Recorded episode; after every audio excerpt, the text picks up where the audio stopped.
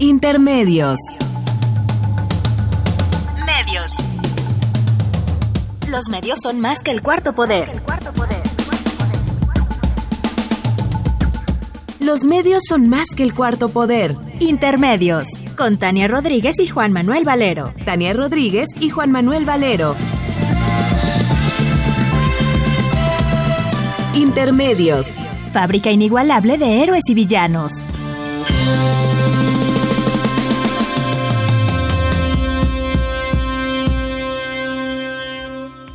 Intermedios.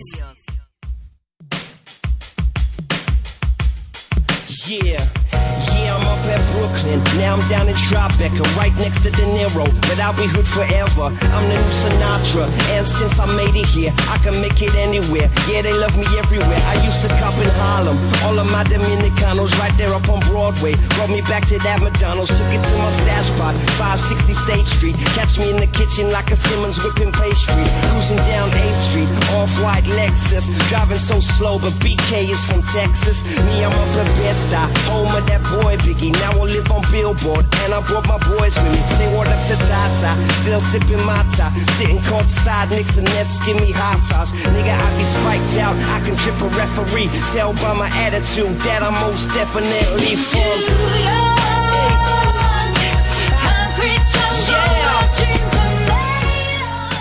Bienvenidos a Intermedios, hoy jueves 16 de marzo del 2017. Los saludamos Tania Rodríguez. Y Juan Manuel Valero con el enorme gusto de poderlo hacer a través de los micrófonos de Radio UNAM.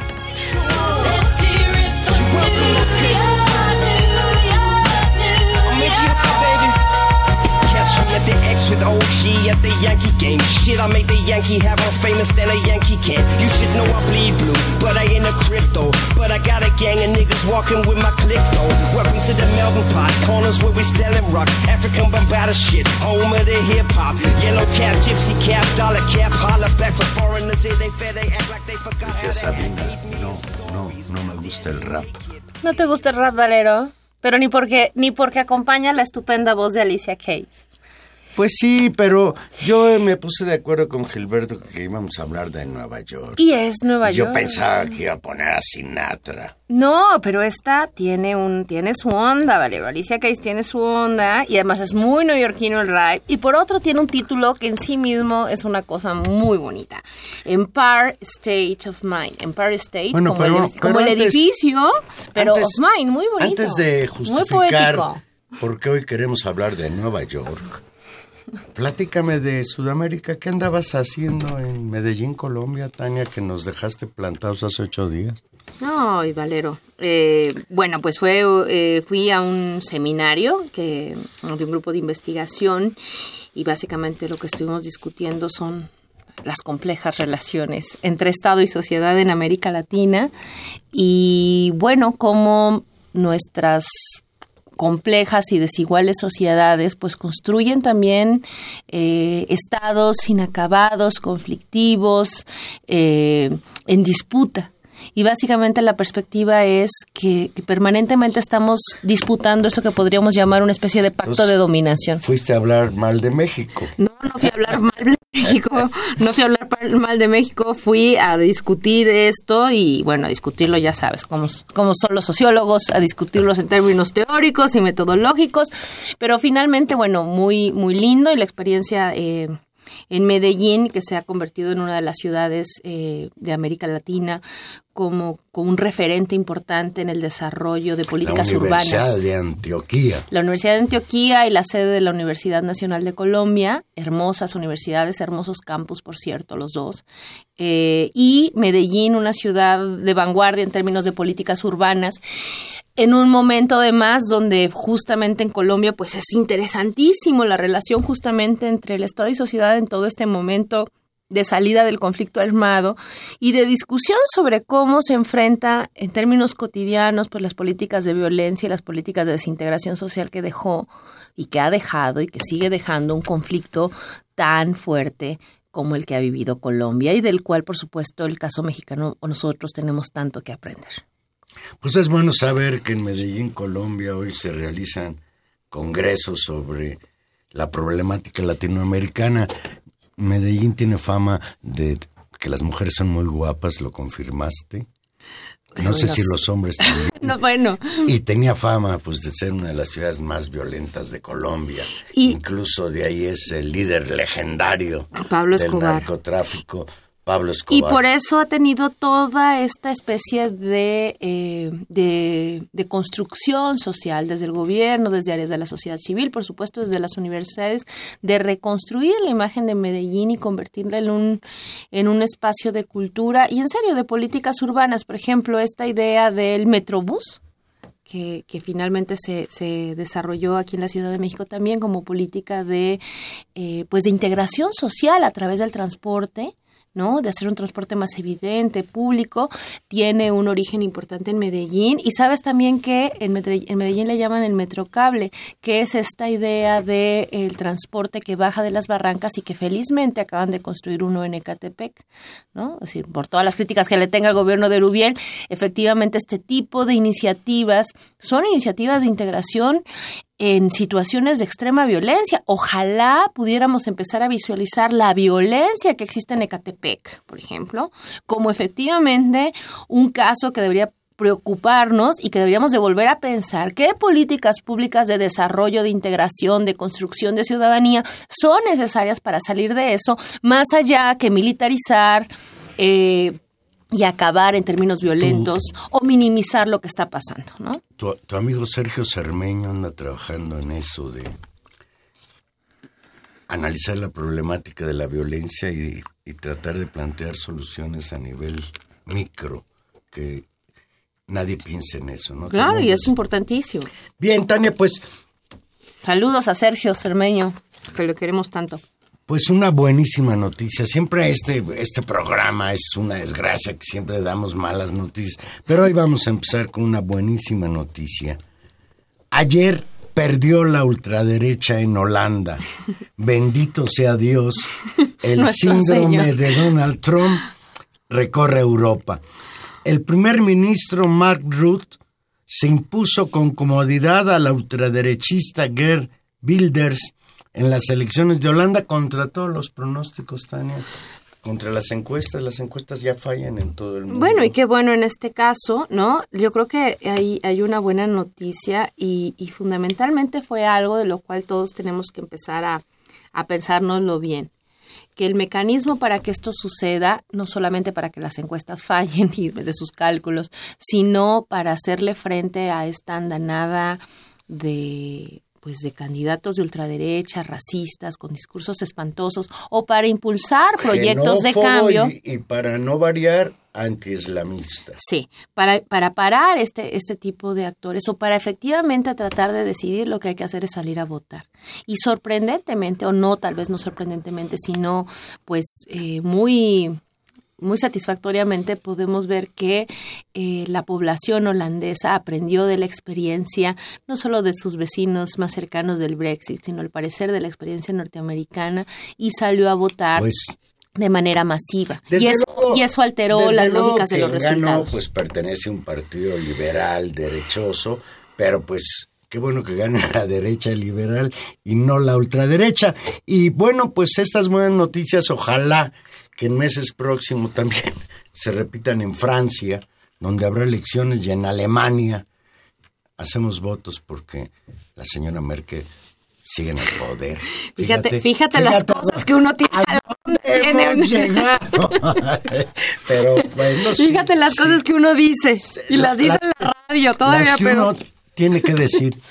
Pues enhorabuena por el pueblo holandés, por los tulipanes. Dice el periódico este BBC Mundo de la BBC de Londres, desde luego, dice, se pregunta, ¿efecto boomerang?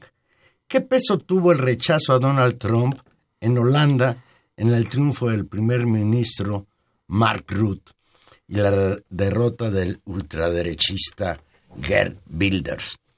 Pues una buena noticia. Sí, no lo sabemos, pero creo que efectivamente lo que sí es un aprendizaje con respecto al comportamiento de las poblaciones y la importancia del voto. Creo que el efecto Trump es, es, es terrible en términos de los, del, del, daño que puede hacer a la imagen de un país, al efecto social que eso causa en, la, en los discursos y en las políticas públicas que emprende este tipo de políticas ultra, ultra, de ultraderecha y racistas, pero creo que la gran, la gran enseñanza también es, es la experiencia del Brexit y, la baja votación. O sea, ¿te acuerdas? Todo el debate alrededor fue que mucha gente al final no salió a votar porque nadie pensaba que iba a ser capaz.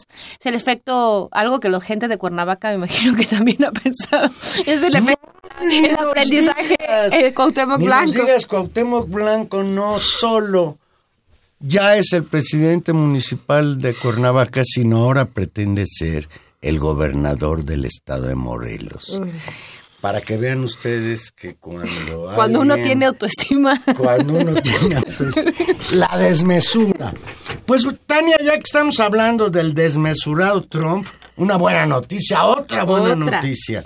Ayer el presidente de los Estados Unidos sufrió un duro revés en su guerra atroz contra los inmigrantes, entre ellos los mexicanos.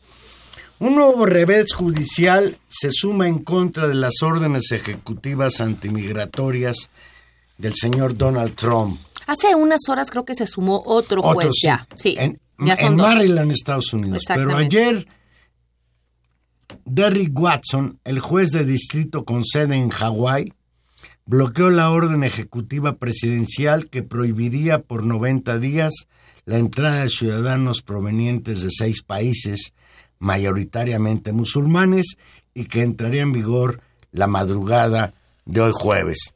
De acuerdo con el periódico estadounidense Washington Post, la orden de Trump quedó congelada a nivel nacional luego de que el juez dio la razón a abogados del estado de Hawái que alegaron que la medida dictada por el magnate es un veto musulmán. Y es importante señalar que ya lo que residió el juez de Hawái no solo sirve para Hawái, sirve para todo Estados Unidos. Lo que sucedió hoy es que es como un refrendo. Y ojalá y se vengan en cascada acciones judiciales en contra de esto que es una flagrante violación de los derechos humanos, el impedir el libre paso de los seres humanos por tu territorio. Y, sabes que cuando lo digo se me, me muerdo la lengua, porque México, el gobierno de México, hace lo mismo, aunque no lo pregona tanto. Claro, y la otra cosa, solamente ya para terminar con con los vecinos, con la política de Trump, que no con el escenario norteamericano del que vamos a, a hablar, particularmente de los hechos sucedidos en Nueva York en, las, en los últimos días. Eh, hay que decir que la gran noticia interna para Estados Unidos, pero que tendrá un impacto global en términos de, de su significación política y de los efectos que va a tener, es la presentación de la propuesta ya de presupuesto que elaboró el gobierno de Donald Trump para este año y que es de terror en términos de los recortes a áreas, áreas de educación, de apoyo a políticas ambientales, a servicios públicos. A la construcción del muro. Para meterle dinero a la construcción del muro en una parte, pero fundamentalmente, Juan Manuel, para rearmar al ejército norteamericano y eso no puede dejarnos más que inquietos y no puede más que preocuparnos por una doble razón, por los efectos, eh, por supuesto, de política, de, la vida social, en el desarrollo de la población norteamericana y del efecto que además que un, un, país que es financiador de un montón de proyectos en el mundo en términos de ciencia, en términos de, ambientales, en términos de un montón de cosas, con sus propios intereses, por supuesto, pero que eh, da mucho dinero para, muchas, eh, para muchos programas, esos programas se determinarán, no solamente en términos internos, sino internacionales, y todo ese dinero y más será dedicado a el ejército, al ejército más poderoso del mundo. Y no será el primero, el señor Trump, el que usa y ya nos la guerra, las invasiones, las agresiones militares en el mundo para mantener y, y además ya, ya, nos dijo que es tiempo que Estados Unidos vuelva a ganar sus guerras, lo cual eso eso eso verdad pero pues, terror. Ay, qué miedo.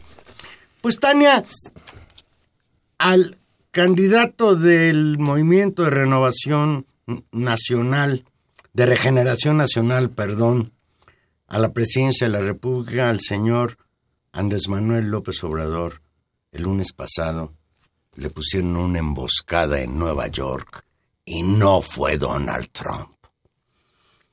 El lunes pasado, de visita en Nueva York, Andrés Manuel López Obrador ofreció un mensaje de solidaridad con los inmigrantes mexicanos ante la ola de odio desatada por el gobierno de Donald Trump, afirmando que no están solos. En ese acto anunció que Morena entregará una denuncia al alto comisionado de derechos humanos de la Organización de las Naciones Unidas en Nueva York y a la Comisión Interamericana de Derechos Humanos en Washington sobre las violaciones a derechos humanos que genera la campaña de odio. Y estas dos cosas ya las hizo el lunes en Nueva York y creo que ayer en Washington. Ante unos 500 inmigrantes mexicanos que acudieron a la iglesia de Nuestra Señora de Guadalupe en Manhattan, López Obrador aseguró y lo textual, no venimos aquí a buscar votos, venimos a expresar nuestro apoyo porque nosotros no luchamos por cargos, sino por ideales, por principios.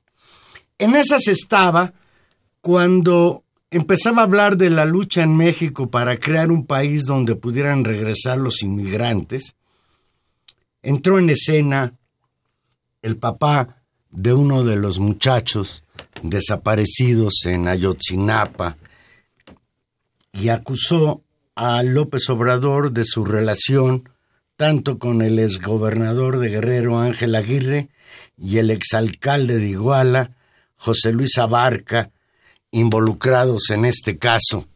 Por razones obvias, cuando se dio la muerte de algunos muchachos y la desaparición de otros, el gobernador del estado era Aguirre y el presidente municipal de Iguala, donde sucedieron estos hechos brutales, pues era el señor Abarca. Ahí se tuvo que suspender en ese momento el evento, eso decidió quien lo había organizado, y en la calle, cuando López Obrador abandonaba en un automóvil eh, el lugar, se le volvió a acercar el papá de este muchacho que, ¿cómo se llama? Por aquí se me fue el nombre. Tizoco, Tizapa. El señor Tizapa volvió a señalarle a López Obrador, hubo un intercambio de palabras y después una edición de lo que dijo López Obrador, en que al otro día lo que sucedió en Nueva York pues, repercutió en los medios acusando a López Obrador de intolerante de haberle gritado cállate a este afligido señor. Pues es una situación eh, complicada que habría que, desagregar en, en, distintos lados. Yo creo que en primer lugar, porque creo que debería, cometeríamos un grave error si centráramos solamente la discusión en este, en este ligero episodio, que hay que analizarlo, que por supuesto ha sido usado para una campaña brutal, otra vez del, del equipo nacional de nado sincronizado. refiriéndonos a él. Pero, pero, digamos, este es un punto. Pero creo que hay un tema que tiene una relevancia mayor y que hace comprender por qué esta campaña. Eh, la presencia de, pues, del candidato puntero de oposición en este momento en Estados Unidos, estableciendo una relación de cara a dos instituciones o a tres dos instituciones globales a las que pertenece México, a la Organización, digamos, de las Naciones Unidas, a la ONU por un lado, y a la Organización de Estados Americanos y su Departamento, digamos, de Defensa de los Derechos Humanos, es un acto políticamente importante que coloca a Andrés Manuel en una situación que no lo habíamos visto, y hay que señalarlo. Eh, Andrés Manuel lleva dos campañas a la presidencia y una de las cosas que sistemáticamente se le había cuestionado había sido su activismo en medios internacionales y su presencia, digamos, en una escena pública global, particularmente en una relación con Estados Unidos.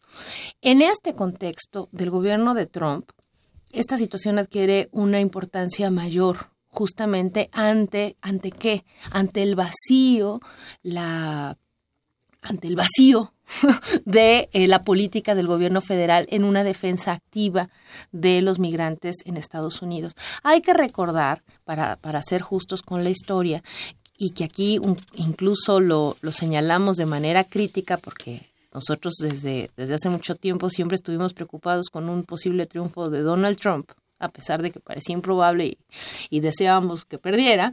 Eh, este mensaje de Andrés Manuel López Obrador diciendo no se preocupen, se va a resolver. Él mismo reconoció ayer en una entrevista, en las entrevistas que ha dado a medios, eh, a medios eh, en Estados Unidos, con medios locales que leen los hispanos, diciendo me equivoqué en esa evaluación, sí había que preocuparse y sí me estoy ocupando. A mí me parece que eso es significativo en términos de la política y de la expectativa o no que podríamos tener para evaluar la eficiencia de un candidato a la presidencia.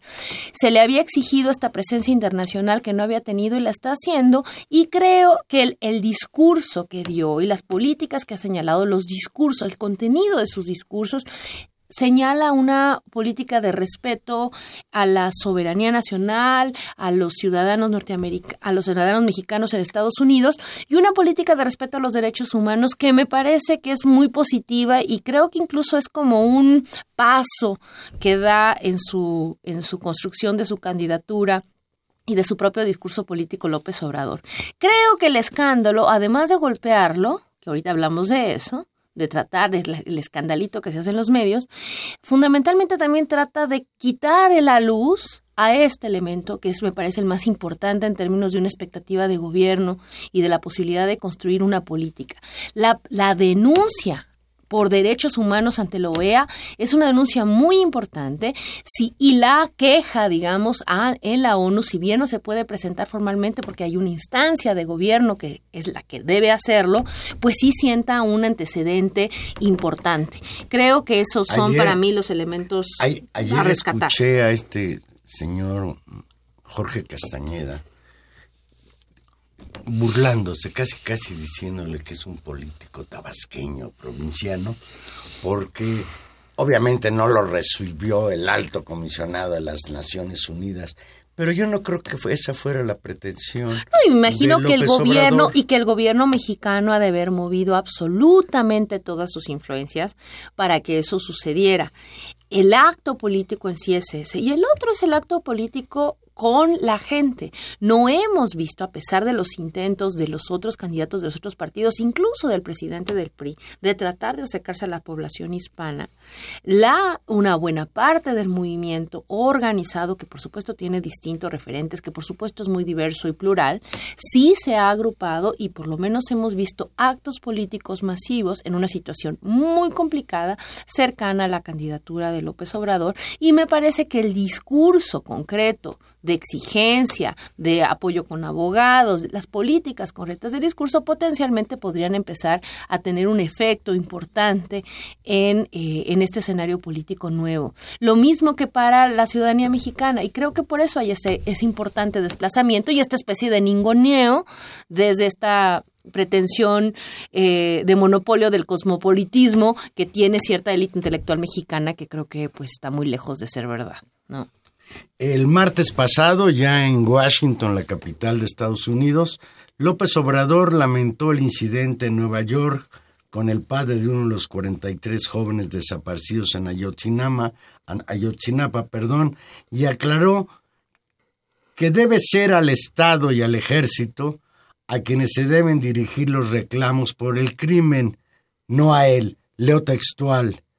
Fue muy lamentable lo sucedido en Nueva York porque tuvimos que interrumpir nuestra asamblea por un acto de provocación. Es lamentable porque nosotros estamos luchando en contra del régimen opresor de México que causó la desaparición de los jóvenes de Ayotzinapa y porque a nosotros que enfrentamos al régimen en contra de esa barbaridad se nos reprochó. Y yo aquí me quisiera detener, Tania, no tengo pruebas para poder decir que este señor Tizapa haya ido patrocinado por alguien. Pero sí me llama la atención que la postura de este señor Tizapa es totalmente contraria a la que han venido sosteniendo públicamente los papás de los muchachos de Ayotzinapa.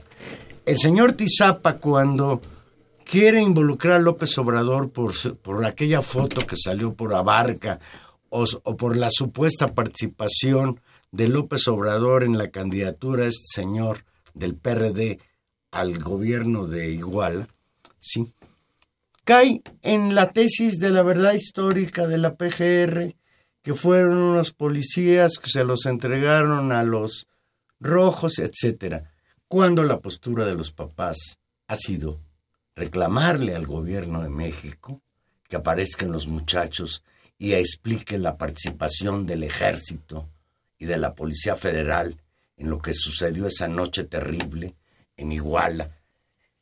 Y eso por un lado.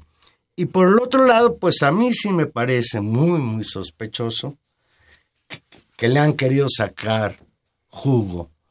No solo los medios, que ya sabemos de qué pata cojean, Televisa, Radio Fórmula, TV Azteca, sino el nuevo medio de comunicación, Twitter. Animal político, citando A proceso. No, citando a Calderón en Animal Político, López Obrador había señalado, como ya lo dijimos, que el reclamo por Ayotzinapa es al régimen, tiene que ser a Peña, no a nosotros. Eso decía. Y la respuesta de Calderón, que Animal Político le dio vuelo, dice, leo textual lo que escribió en Twitter el expresidente de México, Felipe Calderón y a quien impuso políticamente a Barca, el jefe de los policías asesinos, como presidente municipal. Y qué curioso que ese tuit de Calderón, por cierto, hace suya también la verdad histórica de la PGR. Calderón, a su vez, retuitea a su cuñado Juan Ignacio Zavala, hermano de Margarita Zavala, que le escribe textual. No te pierdas la nueva producción de Macuspana Films, el peje en Nueva York más violento que nunca. ¿Qué opinas? Eh, o- em, bueno, creo que otra vez son, son dos cosas. El uso político de lo que sucedió, ¿no? A ver, primero, decir qué fue lo que sucedió. ¿Cuánta gente llegó? ¿Quién llegó? Sabemos que eh, básicamente es un muy pequeño grupo. 500 gentes más o menos según ellos mismos. No, no, no. Los que llegaron a protestar en el acto de Morena No, fueron tres hombre, personas. este señor Por y otras dos. Bueno, por eso. Entonces, eso hay que ponerlo en perspectiva. Eh, la exigencia y la- el dolor que puede tener esta persona, por supuesto, es absolutamente respetable, pero eh, digamos, ahí hay, hay una- un ámbito de respeto y de, y de solidaridad que creo que se ha brindado entre todos los espacios y que incluso en, en- en sus propias palabras, en el primero lo señaló López Obrador y después lo repite, que eso, que eso está muy bien y que eso no está en duda. El asunto son los efectos políticos que eso puede tener. Y aquí hay dos elementos. Uno es efectivamente volver a poner esa, esa famosa foto que todos hemos visto mil veces de López Obrador con Abarca y que, y que desató en términos de distintos momentos la, la, la enorme cantidad de gente que va y se toma fotos y que eso es así y que hay, hay una exigencia de responsabilidad Manejos política. maniqueos, como los que sacan las fotos de Margarita Zavala con Javier Duarte. Exactamente, ¿no? Y esa es una primera cosa. Y la otra es cuál es el contenido político de dos cosas. ¿Cuál es el contenido político de la campaña de odio? Y después, ¿qué es lo que significa en términos de la reivindicación de los 43?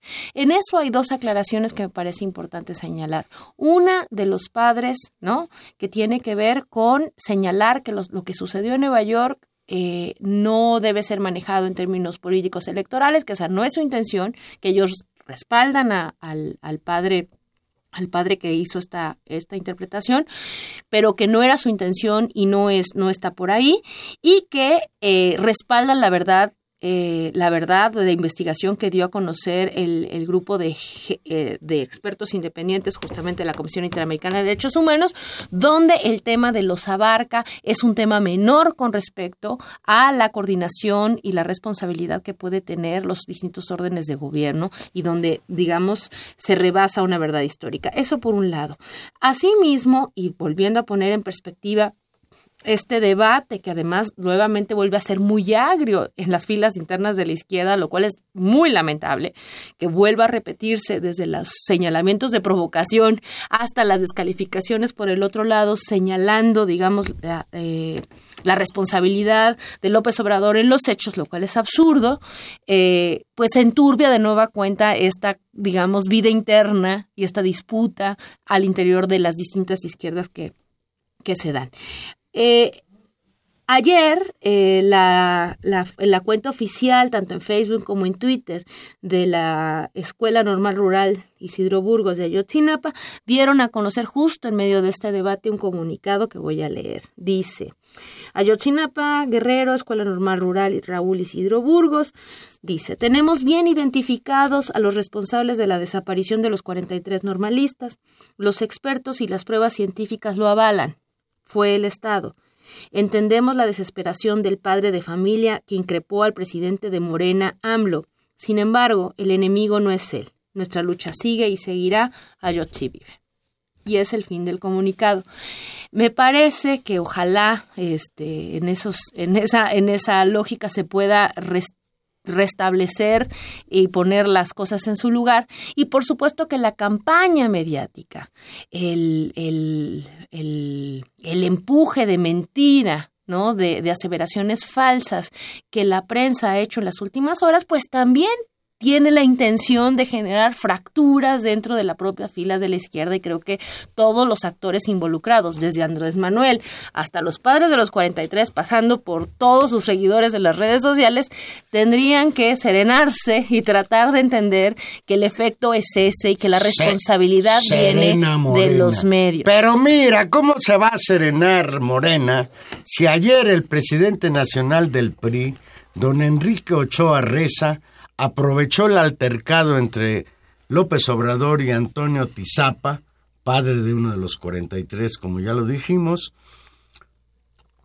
y el priista dice que hay que exigirle al líder de Morena que aclare su relación con el exalcalde de Iguala y con el exgobernador de Guerrero. De acuerdo con el priista, López Obrador, leo textual, tiene que aclararle al pueblo de México las acusaciones muy serias que le hizo uno de los padres de los estudiantes de Ayotzinapa. Tienen que quedar completamente aclaradas para el desarrollo de la vida democrática de México. Y de veras, Tania, Eso es tener cara que me conmueve tanto cinismo de este señor presidente nacional del PRI Fíjate lo que dice. Ha llamado López Obrador al padre de uno de los jóvenes de Ayotzinampa como provocador. Ciertamente le debe una disculpa a ese señor que en el dolor que le ha generado esa tragedia acudió a López Obrador y López Obrador lo trató de una manera déspota. Merece una disculpa. Señor Ochoa Reza, cuando usted está realizando un acto, el que usted quiera, un partido de fútbol, un meeting, y llega alguien y provoca que se suspenda el partido de fútbol o ese meeting en el que está usted participando, ese es un provocador. Sí, fue una provocación. No le dijo cállate, porque lo que quieren ahora los medios es reunir el cállate al señor Tizapa con el cállate chachalaca que tanto daño le hizo a, a, a, López Obrador en la campaña contra Felipe Calderón, refiriéndose al presidente Fox que estaba metido hasta adentro en la campaña, pues hasta lo desaforó. Claro. A ver, es un, tal vez es un pequeño giro lingüístico, pero me parece importante a estas alturas del partido, incluso por, por todo lo que viene y por, yo sigo convencida esa, por la necesidad urgente de encontrar espacios de diálogo dentro de las fuerzas de izquierda para enfrentar pues esta tormenta que se avecina. Y es el siguiente. Hay una diferencia sutil y que incluso yo volví a escuchar y volví a escuchar el, el famoso video de López Obrador. Y la diferencia entre no te comportes como provocador a eres un provocador. Creo que ahí hay que tener cuidado. Es decir, no, yo no, no, sí, es decir, y tiene que ver con que un provocador tiene que ver con que es alguien que tiene una cosa, así se entiende en la vida política nacional, como si fuera algo pagado, como si hubiera alguien que lo montara. Yo no sé si es un montaje de ah, una fuerza oscura y una mano que vence la... O sea, y no me interesa discutir eso y creo que muy mal haríamos en discutir a alguien que finalmente está en una situación terrible y que también está en una situación desventajosa eh, con respecto a la, cuestión de, los, de la desaparición de los 43 muchachos. Es decir, yo no me atrevo a decir eso, pero lo que sí es verdad y lo que sí es exigible para todas las acciones políticas es que las acciones tienen consecuencias políticas y la decisión de hacer eso tiene una consecuencia. Y la consecuencia es nefasta porque la consecuencia nefasta es que fortalece o permite golpear, permite que el gobierno se monte eso y permite que este, por ejemplo, cinismo del PRI, este cinismo de Calderón y un golpeteo y un desgaste a otros a un actor político no debería de hablar de esos temas. El Señor es responsable de la muerte de más de 120 mil personas, de una guerra infame que ya cobró más de 200 mil muertos en este país y que en ese contexto se explica la desaparición de estos muchachos de Ayotzinapa. Dice Patricia Ramírez, que nos llama de la delegación Cuauhtémoc. Buenas noches, Patricia. Dice, yo escuché el audio entre AMLO y el padre de Ayotzinapa, que estaba editado, nunca le dijo cállate, le dijo que te vaya bien, habrá que andar más en eso, sugiere Patricia Ramírez. Y Abel Guerrero de Venustiano Carranza, hola Abel, dice, quisiera que los detractores de Andrés Manuel López Obrador lo combatieran sin insultos y con argumentos. ¿Para qué meter su relación con los Abarca si la culpa fue del Estado? Y el ejército. Pues ahí está la situación. Digamos, también. Se avecina una guerra sucia hasta el 18 de No te más, Tania. Claro, y ahí hay un, hay un aprendizaje que las fuerzas políticas tienen que hacer, insisto, desde Andrés Manuel, que tiene que aprender a lidiar con eso. Lo hizo, me parece que trató de hacerlo muy bien durante, el, durante la asamblea. Eh, tratando de decir no los vamos a callar, no vamos a generar una situación. Es decir, desde eso hasta tener tal vez, que, y eso me gustó de la entrevista esa de me equivoqué con ese tweet, que aquí lo comentamos y que a mí me pareció muy indignante de no se preocupen, eh, a decir me equivoqué. No pasa nada si uno dice me equivoqué y hay que aprender a hacerlo. Y creo que eso lo va, le va a dar más áreas de confianza, decir, pues sí, lo de Abarca fue un error, yo ni lo conocía. Es decir, eso que es cosas que se han aclarado y que no pasa nada si se vuelven a decir y se vuelven a aclarar y se vuelven a desmentir, sobre todo porque ya sabemos de qué tamaño va a venir la andanada en los próximos años de ataques. Sí, esto es una probadita nada más. Y, y creo que también las redes sociales caen muy fácilmente en la provocación.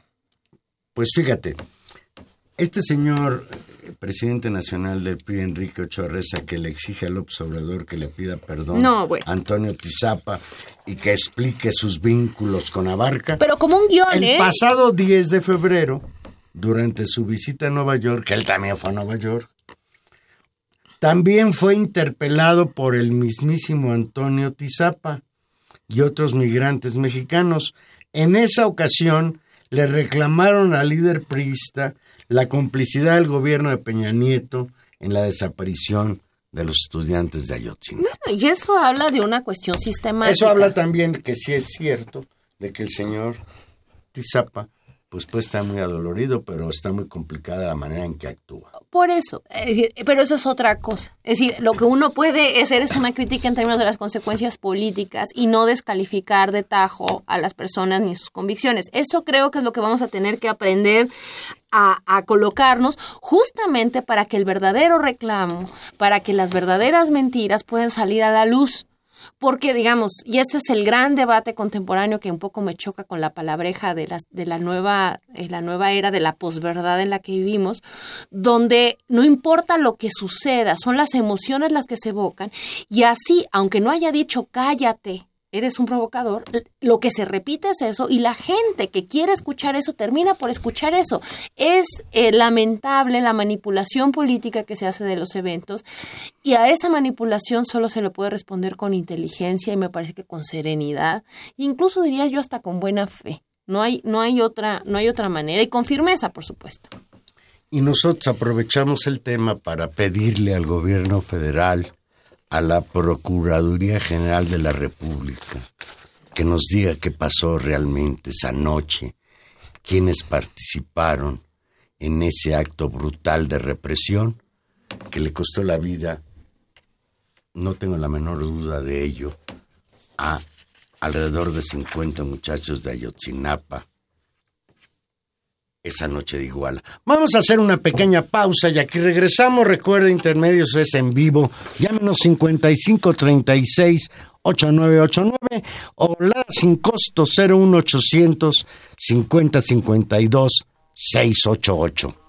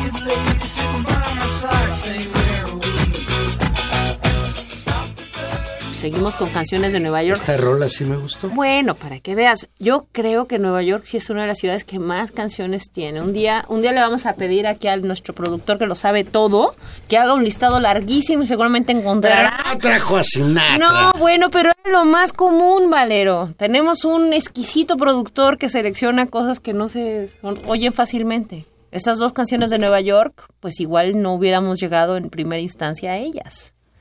No nos vamos por la fácil. Fíjate cómo es.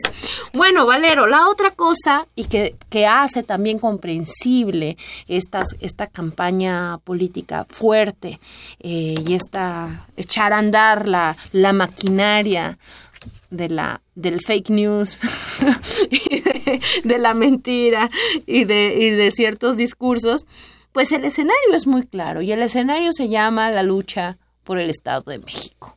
Y eso es lo que está en juego, y eso es lo que tiene al gobierno federal muy preocupado porque ahí se juega no solamente el PRI en general, se juega el grupo Atracumulco y se juega el mero terruño de Enrique Peña Nieto, que está comprometido con ganar a como sea posible, porque eso depende cualquier se mínima 90 años de invicto.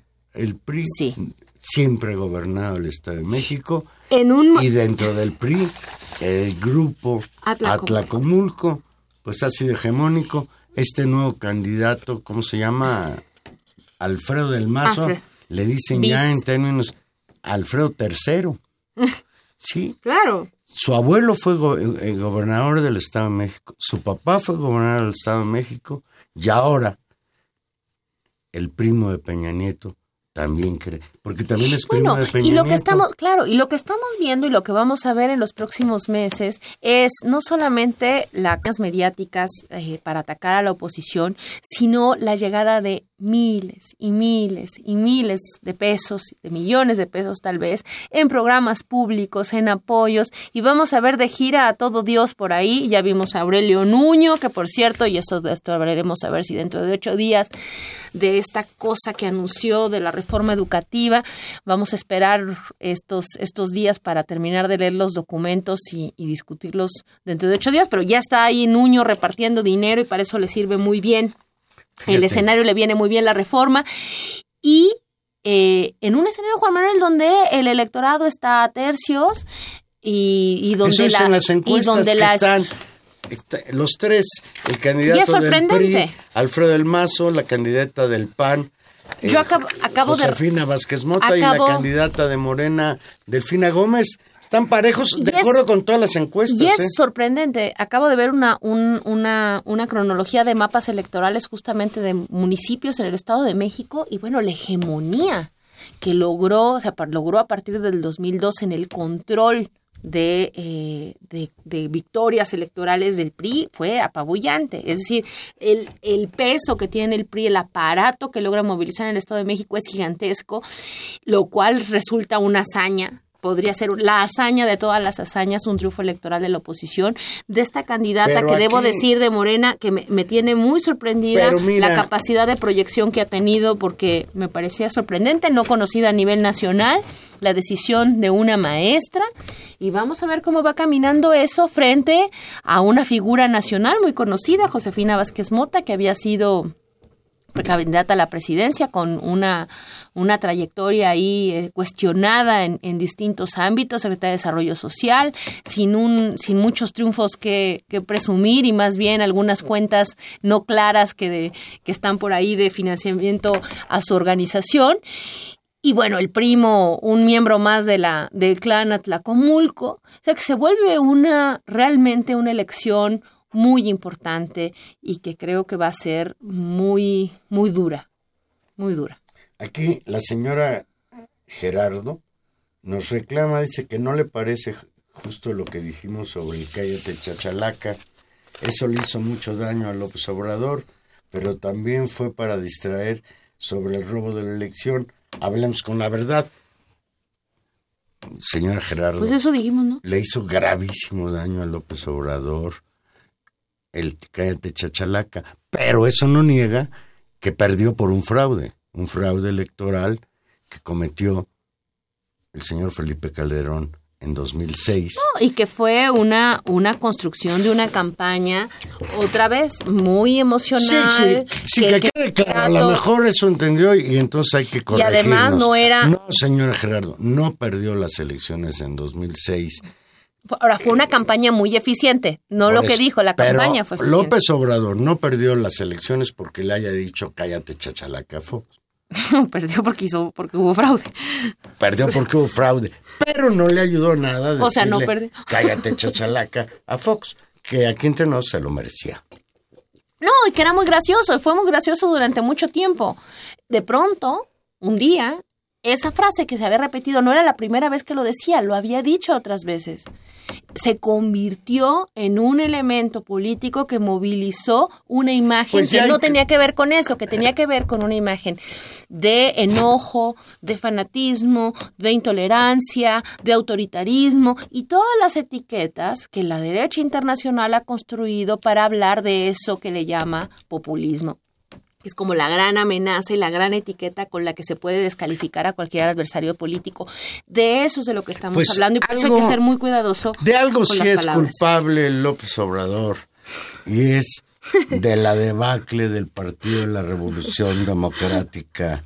Antes de llegar en a su parte. tercera década, todavía no cumple 30 años ese partido en el que tantas esperanzas tenían los mexicanos y el Partido de la Revolución Democrática está prácticamente desfondado es una cantidad enorme de militantes del Partido de la Revolución Democrática, algunos incluso dirigentes, como el caso que ha sido más famoso en los últimos días del señor Barbosa. Bueno, Barbosa no se ha ido del PRD, ni se va a ir del PRD. Bueno, pero ya de...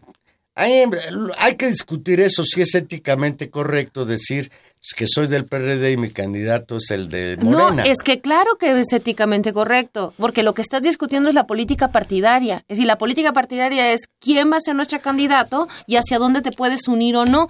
Vas a tener de candidato a Naya, porque lo que quieren es una alianza con el PAN, o dices, no, lo que deberíamos de construir es una política de unidad de las izquierdas y deberíamos de ir con López Obrador. A mí me parece absolutamente No, legítimo, la postura, porque esa es la, la discusión postura yo la comparto. Pero el que no quiera renunciar al PRD, no al PRD, sino a ese, y que ya más creo que ya se la quitaron, ¿no? A la No, dirección a esa renunció. de la bancada. A esa renunció. A esa renunció. A lo que no, a lo que me parece, y a- junto con otros militantes eh, conocidos del PRD, han dicho, nosotros somos del PRD. Bueno, tienen su derecho a seguir en el PRD si ellos quieren seguirlo. Pero el tema es, lo que están discutiendo es qué le queda a esta crisis del PRD y qué es lo que debería de hacer.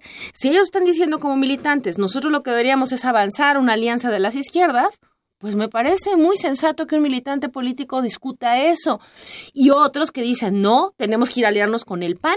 Bueno, por, pues que discutan, lo, que, discu- que, que expulsen a los que se En quieren asociar con el acuerdo, PAN. y es decir, me parece una reducción de la política. Lo más grave del asunto.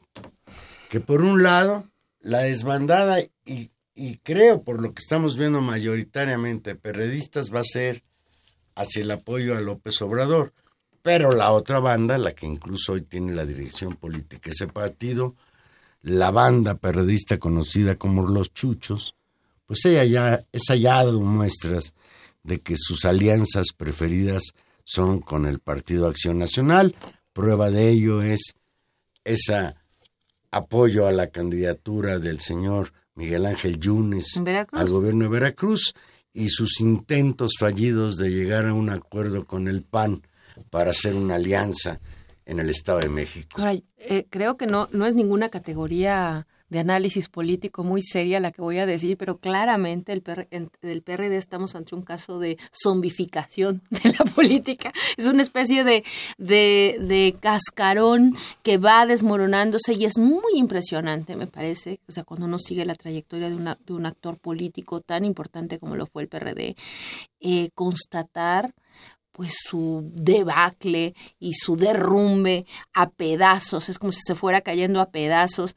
Fue realmente Que- lamentable. Que eso que tú estás diciendo es una cuestión sobre la que habría que y, y- reflexionar. y habría que discutir. El desmoronamiento de un partido de izquierda, que así nació el Partido de la Revolución Democrática, y quizás por perder la esencia de izquierda, por eso se desmoronó. También habría que decirlo. Claro, y esa y ese tal vez es la es la gran discusión que se tiene que además ha estado como muy me sorprende porque siendo un actor tan importante, ahora tal vez es por el desplazamiento que inmediatamente ocurrió con el Fundación de Morena, hay una especie de desplazamiento de discutir qué fue lo que pasó. Creo que nos seguimos debiendo como sociedad una discusión seria con la crisis del PRD y qué fue lo que pasó ahí. Fíjate, ahora que hablábamos de que están parejas las, en- según las encuestas, las candidaturas de el PAN, el PRI, Morena por el gobierno del Estado de México, el PRD ni tenía candidato. Creo que ayer nombraron candidato un señor que se llama Juan Cepeda, que pues no sé, yo no lo No, bueno, fue presidente municipal de Nesa, que lo cual es un, un, un bastión importantísimo en términos de votos y es tal vez donde pueden hacerle frente quitándole, o sea, pensemos que va a ser una votación muy cerrada y que dos o tres puntos incluso pueden ser la diferencia entre lo que gane un candidato u otro. Es decir, la candidatura de Cepeda eh, pues va a jugar un papel importante porque por un pedacito que se queden controlando será un pedacito que sea muy importante. Es decir, ese ese puede ser el tema de la del, del Bueno. negocio de la franquicia PRD, sea lo que signifique. Faltan algunos este momento. meses para el 4 de junio y pues tendremos ocasión de seguir viendo qué está pasando con la realidad política de este país. Ya nos vamos, Tania. Si tú no dices otra cosa. Pues yo ya no digo otra cosa, Valerón, solo que qué gusto estar aquí de nueva cuenta y darle las gracias a don Humberto Sánchez Castrejón en los controles técnicos, a nuestro exquisito productor Gilberto Díaz Fernández, que es un conocedor de la música por todos lados, y a ti, Juan Manuel. Tania, bueno, yo, Tania Rodríguez, me despido. Nos escuchamos el próximo jueves aquí a las 8 de la noche. Nada más que tengan una muy, muy bonita noche y gracias por escucharnos. Adiós.